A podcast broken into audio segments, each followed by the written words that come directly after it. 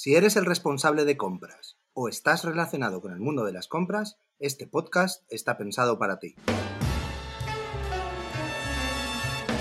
Falling in love with love is falling for make believe.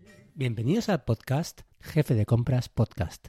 Hoy, en nuestro podcast, os damos un pequeño anticipo del nuevo episodio de nuestro podcast hermano Container Loop. Es todo suministro de un producto para su distribución, consumo o utilización en el mercado nacional en el transcurso de una actividad comercial, ya sea previo pago o a título gratuito. ¿Tú cómo lo prefieres? ¿Previo pago o a título gratuito, David? Yo lo prefiero a título gratuito, pero vamos. se, depende. Si soy el comercializador, lo prefiero previo pago. Venga, va, pues regálamelo, pero no, estás adelantado. Normalmente yo solo soy más el comercializador que el otro, ¿vale? A nivel europeo, pero luego la tienen que, digamos, eh, adaptar a cada país. Pero hay una ley europea que luego se, digamos, se personaliza para cada país. Correcto. Muy bien, pues aquí hay un, un palabra que pone prevención. Pues voy a hablar de la prevención. ¿Tú cuando haces el amor utilizas prevención? sin comentarios.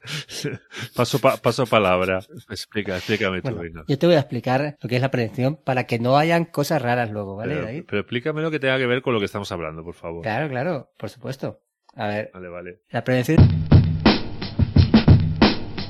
Me imagino que estas plataformas tendrán a sus abogados logísticos internacionales, ¿no? Que se encargan de saber cómo está el tema. Que yo entiendo que eh, cuando estos productos vienen de fuera de, España, incluso vienen a través de Amazon y compañía, tienen que pasar por algún tipo de flujo y en algún momento incluso los eh, las empresas que se dedican a la distribución puede que tengan que llevar a hacer esto, digamos, del producto de producto, depende cómo lo traten.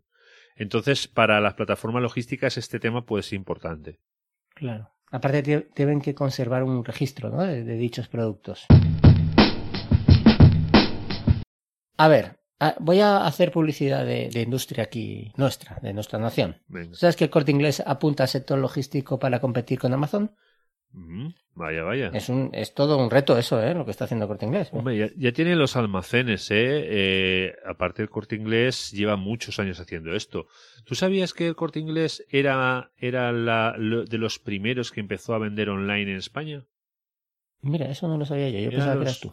Eran los número uno porque tenían todo el rollo de teletienda y todo esto y la venta a distancia y era de los primeros. Lo que pasa es que Amazon les pasó por encima y prácticamente los escupió, pero fueron los pioneros en España en la venta online.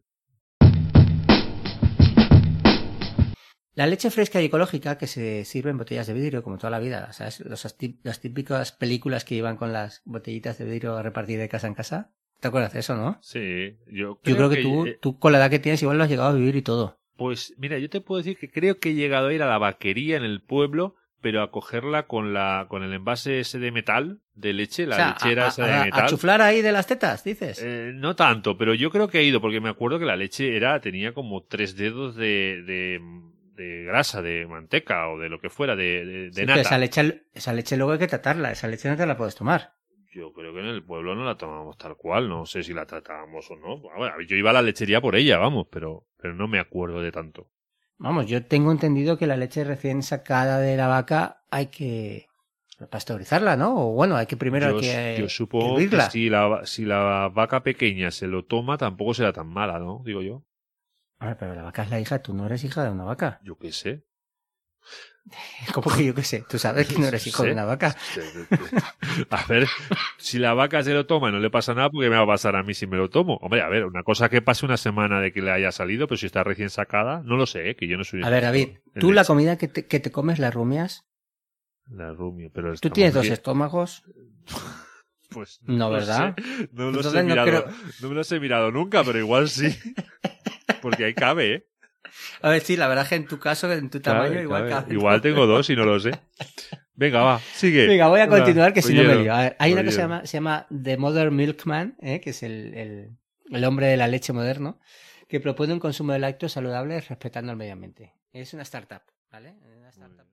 Si te ha gustado lo que has escuchado, puedes continuar escuchándonos en containerloop.com o en tu plataforma de podcasting favorito.